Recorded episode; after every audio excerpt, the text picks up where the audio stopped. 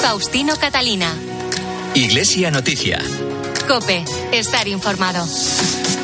Muy buenos días, hoy es domingo 22 de enero de 2023. Llega el momento de contarles en Iglesia Noticia lo más destacado en estas últimas jornadas en la actualidad eclesial. Será hasta las 9 hora de la Santa Misa. Hacemos hoy este programa con Marcos Manchado en el control de sonido. Lo primero, el adelanto de algunos temas de hoy en titulares. La Iglesia celebra hoy el Domingo de la Palabra de Dios para reavivar la responsabilidad de los creyentes en el conocimiento de la Sagrada Escritura. El último informe de la organización Puertas Abiertas constata el aumento de la persecución a los cristianos en el mundo. La Semana de Oración por la Unidad de los Cristianos nos recuerda que la vivencia de la fe debe ir acompañada por una práctica de compasión y misericordia.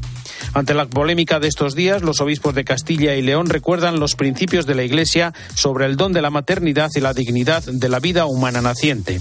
El Papa ha nombrado nuevo arzobispo metropolitano de Caracas al cardenal Baltasar Porras. Además, Francisco ha enviado un videomensaje a los jóvenes que se preparan para la Jornada Mundial de la Juventud de Lisboa, que tiene ya más de 400.000 inscritos. Faustino Catalina. Iglesia Noticia. Cope, estar informado.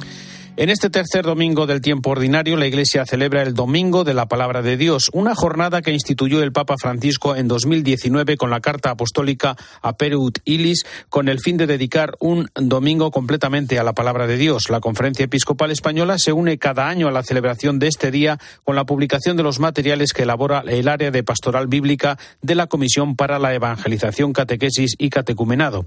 Este año el lema elegido, La Palabra de Dios alimenta la vida, nos propone buscar respuestas a los grandes interrogantes de la fe en el eco que deja a su paso por la Sagrada Escritura, para la conversión personal y para caminar juntos como pueblo de Dios. Así lo comenta el arzobispo de Burgos, Mario Iceta. Este domingo acentuamos sobre todo la belleza que engalana la palabra, corazón de la vida y de la misión de la Iglesia. Por eso el Papa instituyó este domingo con la intención de que trascendiese a todos los días. El día dedicado a la Biblia no ha de ser una vez al año, sino una vez para todo el año, porque nos surge la necesidad de tener familiaridad e intimidad con la Sagrada Escritura y con el resucitado. La palabra de Dios es el pan de cada día, el alimento que cimienta y perfecciona nuestro ser creyente. Este año, y teniendo en cuenta que el 27 de enero, en la fiesta de San Enrique de Osó, patrón de los catequistas de España, se quiere concienciar sobre la responsabilidad que tiene la comunidad parroquial de la catequesis, con este motivo los materiales para este domingo se suman otros documentos para difundir esta figura, la de San Enrique de Osó, y la importancia de los catequistas en la vida de la Iglesia. Hemos de presentar una escucha atenta de manera que la palabra que basta para sanarnos entre en nuestra casa y nos cure. Dejarnos encontrar por la palabra es dejar que Él venga y lo haga todo de nuevo, que rehaga nuestro corazón, que purifique nuestra alma, que revive la esperanza cuando más cansada está nuestra fe. La palabra asimismo tiene un valor ecuménico muy grande, pues aunque a veces se vislumbre distinta desde cada rincón de la fe, siempre dará luz porque está habitada por Dios, porque abarca la riqueza que nace del diálogo constante de Dios con su pueblo, porque la Iglesia es madre que revive en unidad constante la mirada del resucitado. La persecución de los cristianos por su fe es un tema alarmante y con datos poco esperanzadores. Según el último informe anual de la organización Puertas Abiertas, el número total de cristianos asesinados el último año fue de 5.621 y el número de iglesias atacadas bajo diferentes niveles de violencia alcanzó las 2.110. Cifras que han crecido exponencialmente en los últimos 30 años y que nos recuerda Ted Blake, director de Puertas Abiertas. En el año 1993, solo había 40 países con un índice de al menos 41 puntos en el índice de la persecución. Hoy en día hay 76 países con al menos 41 puntos en el índice de persecución en el mundo. Y eso quiere decir que prácticamente se ha duplicado el número de países donde se persigue a los cristianos. También quiere decir que ahora hay 360 millones de cristianos que viven en lugares donde existe un nivel al menos alto de persecución. Estamos hablando de una persona de cada 15 en América Latina, una persona de cada 5 en África y dos personas de cada cinco en Asia. África y especialmente la zona subsahariana se enfrenta al continuo crecimiento de la violencia. El África subsahariana se enfrenta a una enorme catástrofe humana un aumento inmenso de la violencia contra los cristianos en todo el continente y Nigeria es el centro de esta violencia, se está extendiendo a todo el continente, creando desestabilización en el país y por eso estamos hablando de que se enfrenta a una enorme catástrofe humanitaria. Mientras tanto, en Asia, Corea del Norte y China siguen a la cabeza de la persecución. Ted Blake. China está intentando asociarse con otros países para sustituir los derechos humanos por una declaración de estabilidad y seguridad. Y algunos de los países que están colaborando serían Rusia, India, Sri Lanka y otros países de Asia Central. Luego también estamos eh, viendo en Corea del Norte ha vuelto a tomar el primer lugar en el índice de persecución. Y esto se debe a un aumento de la búsqueda de cristianos en sus casas para luego arrestarlos en estos campos de reeducación Estamos en el Ecuador de la Semana de Oración por la Unidad de los Cristianos que concluirá el próximo miércoles en la fiesta de la conversión de San Pablo.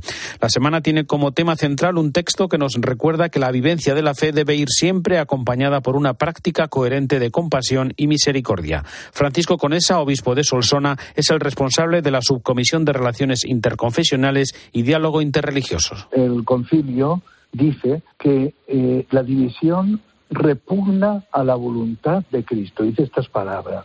Contradice la voluntad de Cristo. Cristo quiso la unidad de todos los cristianos y oró por esa unidad. Lo tenemos en el Evangelio de San Juan, que Jesús ora por la unidad entre nosotros. Y esto tiene que dolernos y tiene que llevarnos a esta oración que haremos durante esta semana. Anima el mensaje de los obispos a continuar sin desfallecer en el camino hacia la unidad. La unidad es un camino que hay que hacer junto a la, a la otra persona. Cuando caminamos juntos, pues vamos adaptando uno al otro el paso. Es importante ponernos en camino hacia la unidad. En ese camino ir descubriendo pues esas cosas esenciales que nos unen. Todos somos bautizados. Hemos recibido el bautismo en el nombre del Padre, del Hijo y del Espíritu Santo. Todos tenemos la misma fe en Cristo. Y las otras cosas que nos separan, podemos discutir, podemos hablar, se pueden matizar muchos elementos.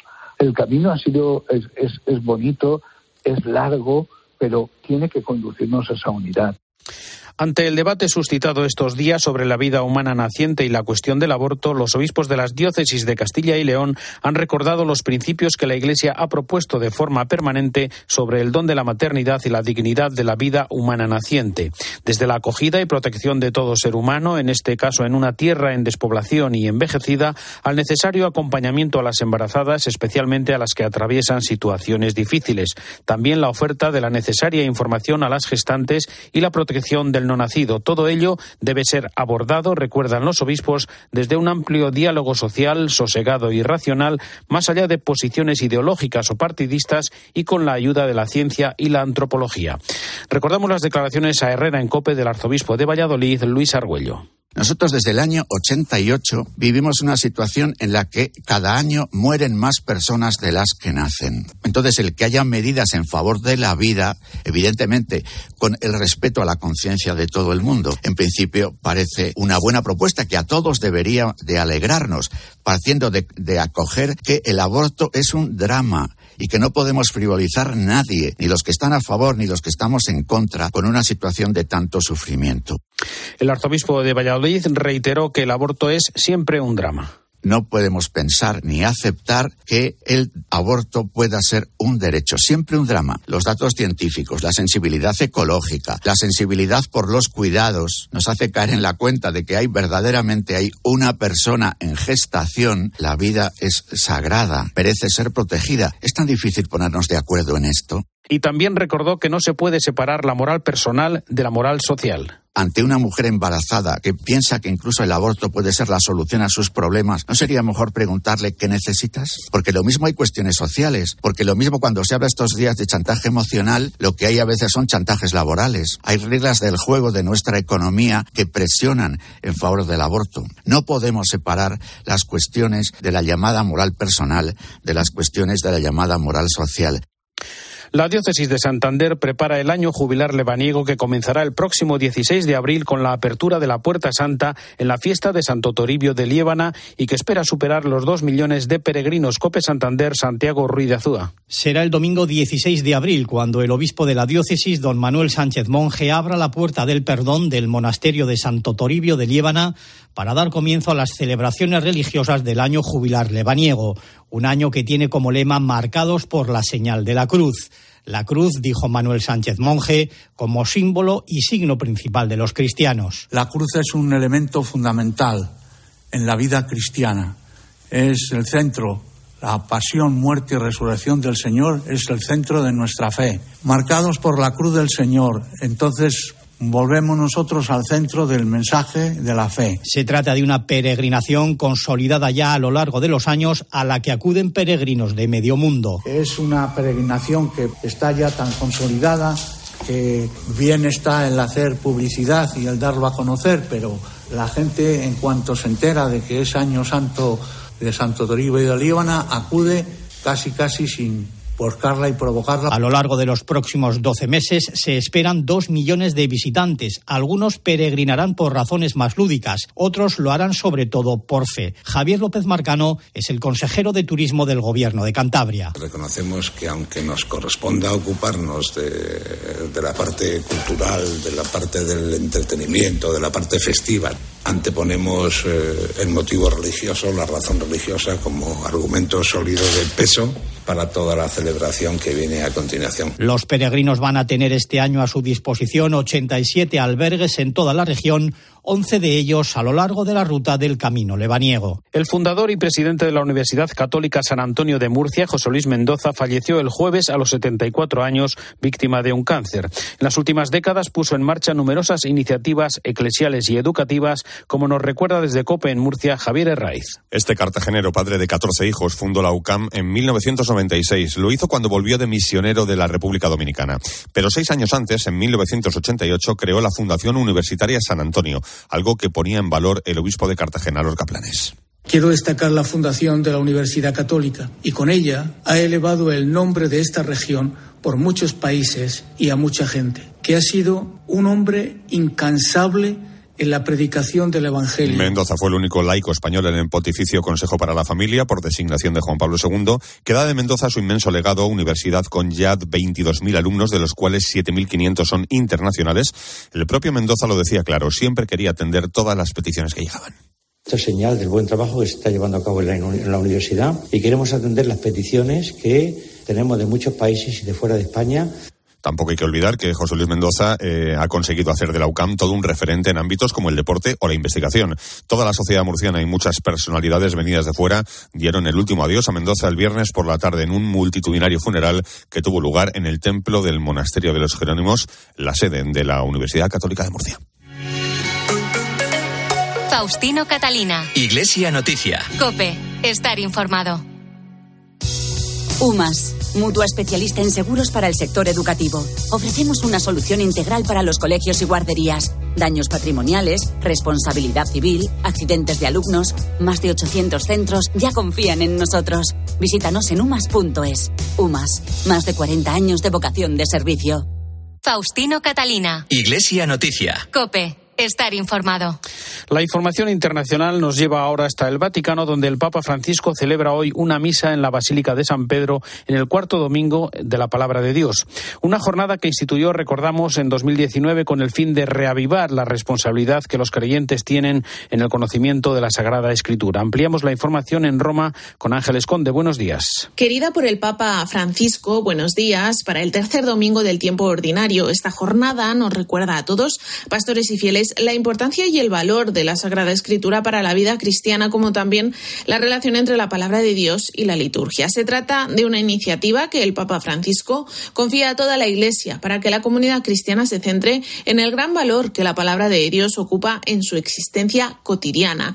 El Papa Francisco instituyó esta jornada el 30 de septiembre de 2019 con la Carta Apostólica a Perú y Tilis en el 1600 aniversario de la muerte de San Jerónimo, gran estudioso de la Sagrada Escritura. Con este documento, el Santo Padre quiso responder a las numerosas peticiones del pueblo de Dios para que en toda la Iglesia se pueda celebrar con un mismo propósito el Domingo de la Palabra de Dios. Esta jornada tiene además un carácter pastoral para que los creyentes se den cuenta de su responsabilidad en el conocimiento de la Sagrada Escritura y así mantenerla viva mediante un trabajo permanente de comprensión y transmisión. Por eso, y como dices, el Papa presidirá en unos minutos esta misa en San Pedro con motivo de esta jornada en la que conferirá además los ministerios de lectorado y catequista a diez fieles laicos de distintos países. Desde Roma, sobre este domingo de la palabra de Dios, nos llega también el comentario de Antonio Pelayo. Buenos días. Buenos días. Cuando yo era un joven sacerdote, cayó en mis manos un libro del jesuita alemán Karl Rahner titulado Herer des Wortes, que en español quiere decir oyente de la palabra. El libro fue publicado en 1941, es decir, 20 años antes de la apertura del Vaticano II, del que el gran teólogo fue un inspirador y perito. En el 1965 los padres conciliares aprobaron la constitución dogmática de Iberbum, la palabra de Dios, sobre las fuentes de la divina revelación, quizás uno de los textos conciliares más discutidos en cuya elaboración se necesitaron ocho años. En el 2008, Joseph Ratzinger, otro perito conciliar elegido papa con el nombre de Benedicto XVI, presidió una asamblea sinodal cuyo tema fue la palabra de Dios en la vida y en la misión de la Iglesia. Dos años después salía a la luz su exhortación apostólica con el título Verbum Domini, la palabra del Señor, que sintetizaba las conclusiones sinodales sobre el tema.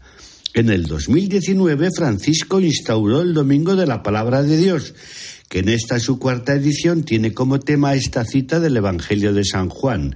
Os anunciamos lo que hemos visto. En la misa que está a punto de comenzar, el pontífice conferirá los ministerios de electorado y catequista a diez laicos procedentes de cinco países diferentes. Pero el objetivo del Papa es mucho más amplio.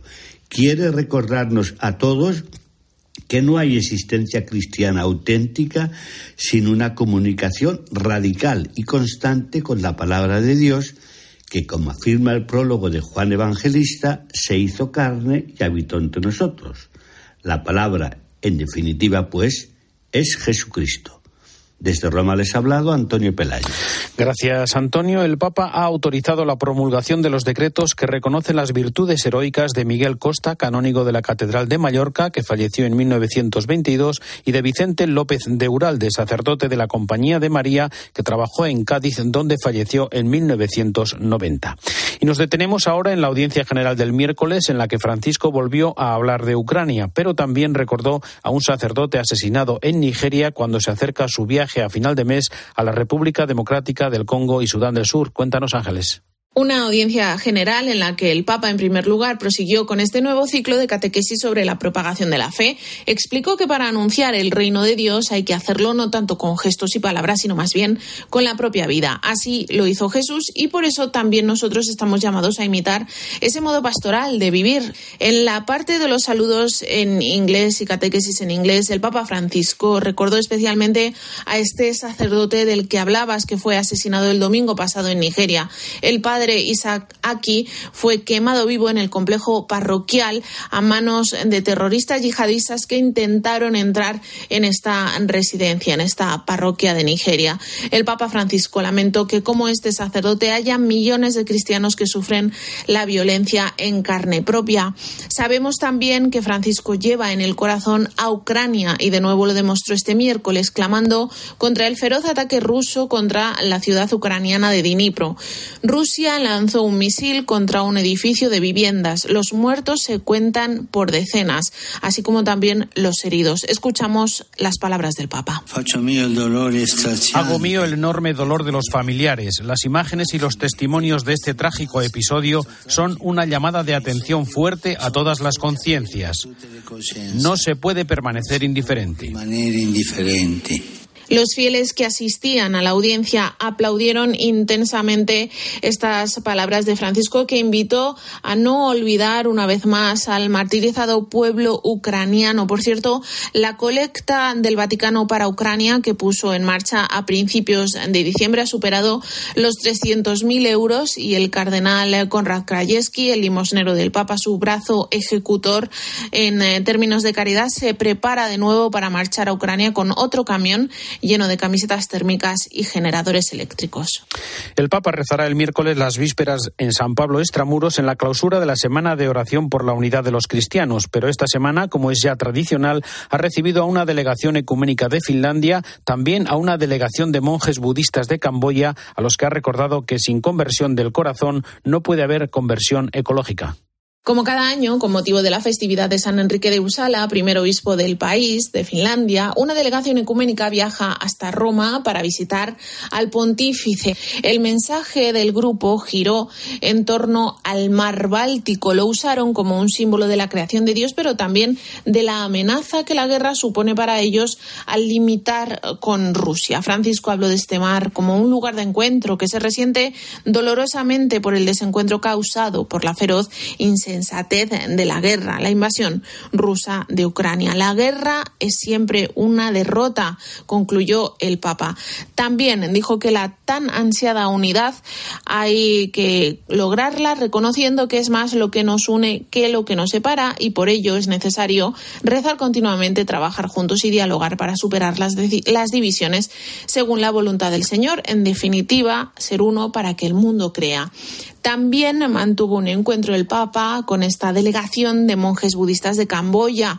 En este caso hablaron sobre la conversión ecológica.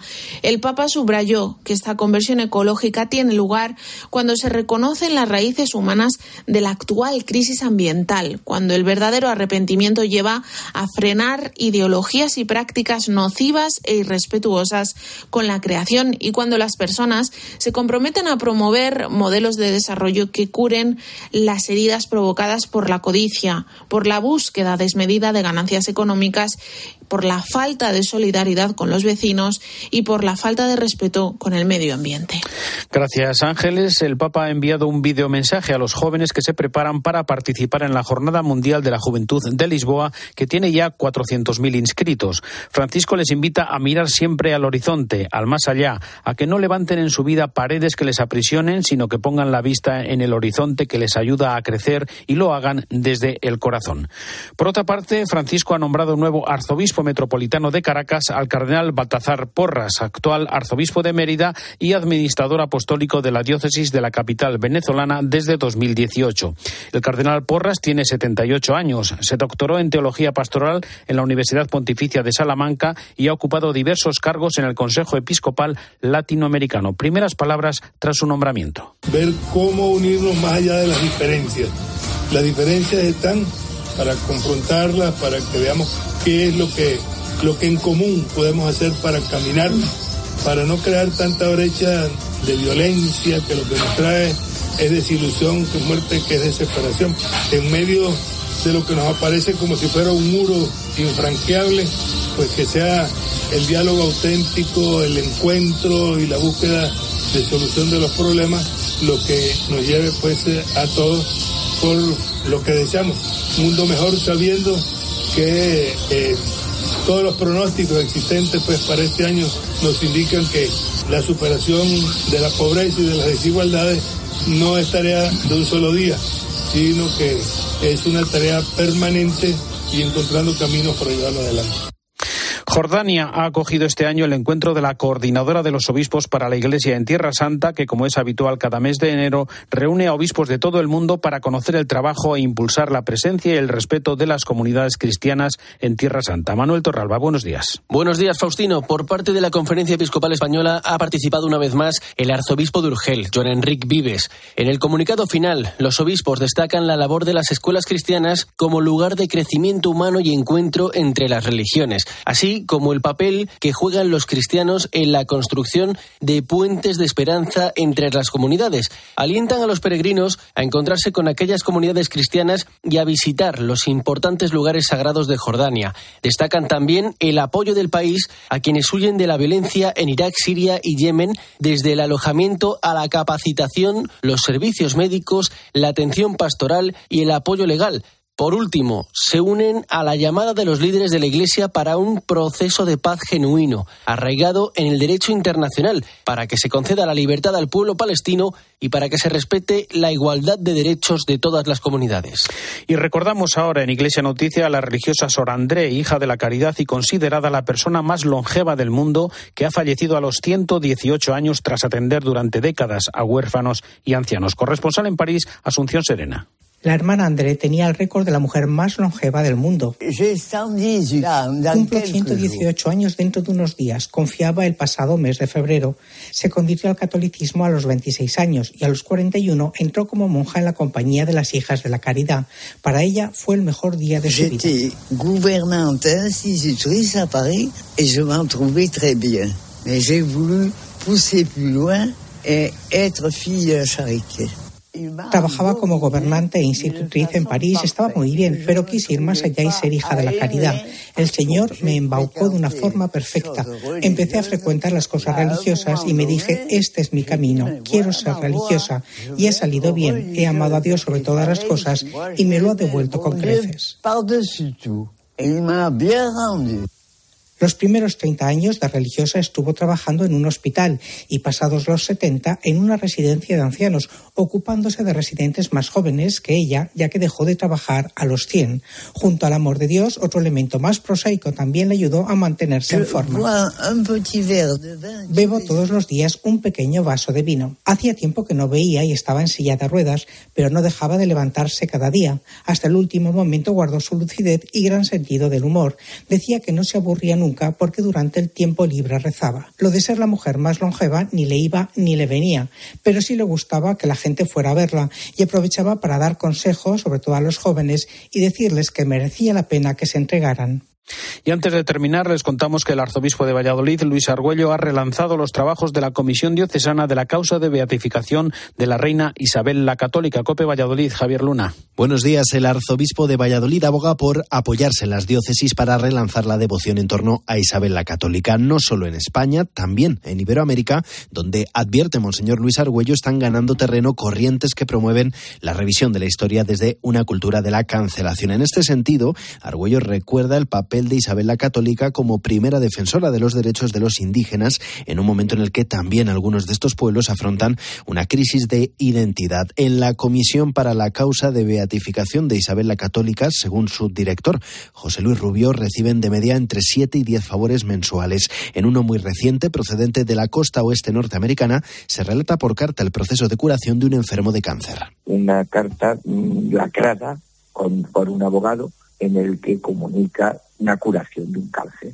y a través de, haberlo pedido y haberlo metido en oración en el interior de sus corazones a la reina Isabel la Católica. Es lo comunica la comisión para que sirva para acelerar la beatificación de la reina, claro, y especifica todos los detalles, como ha sido muy bonito, ¿eh? la carta eh, para leerla públicamente porque es una carta muy bonita. Ese supuesto milagro ha sido ya puesto en conocimiento del postulador de la causa en Roma para su análisis con el debido rigor científico. Es deseo de la Archidiócesis de Valladolid impulsar la fase devocional de la causa con la distribución de materiales y la reedición de otros para que los fieles dirijan en mayor medida sus oraciones a la reina Isabel la Católica. En próximas fechas está prevista además la inauguración de un monumento en Segovia y un viaje a Tierra Santa.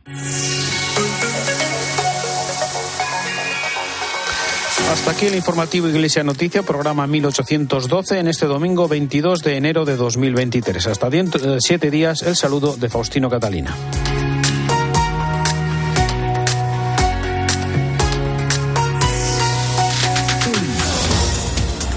Buenos días. El Departamento de Justicia estadounidense ha hallado seis nuevos documentos clasificados en el domicilio del presidente Joe Biden, algunos de su época como senador y otros de cuando ejerció como vicepresidente de Barack Obama. Se trata del cuarto hallazgo que se ha producido tras más de 12 horas de búsqueda y que se suma a la veintena de papeles encontrados la semana pasada.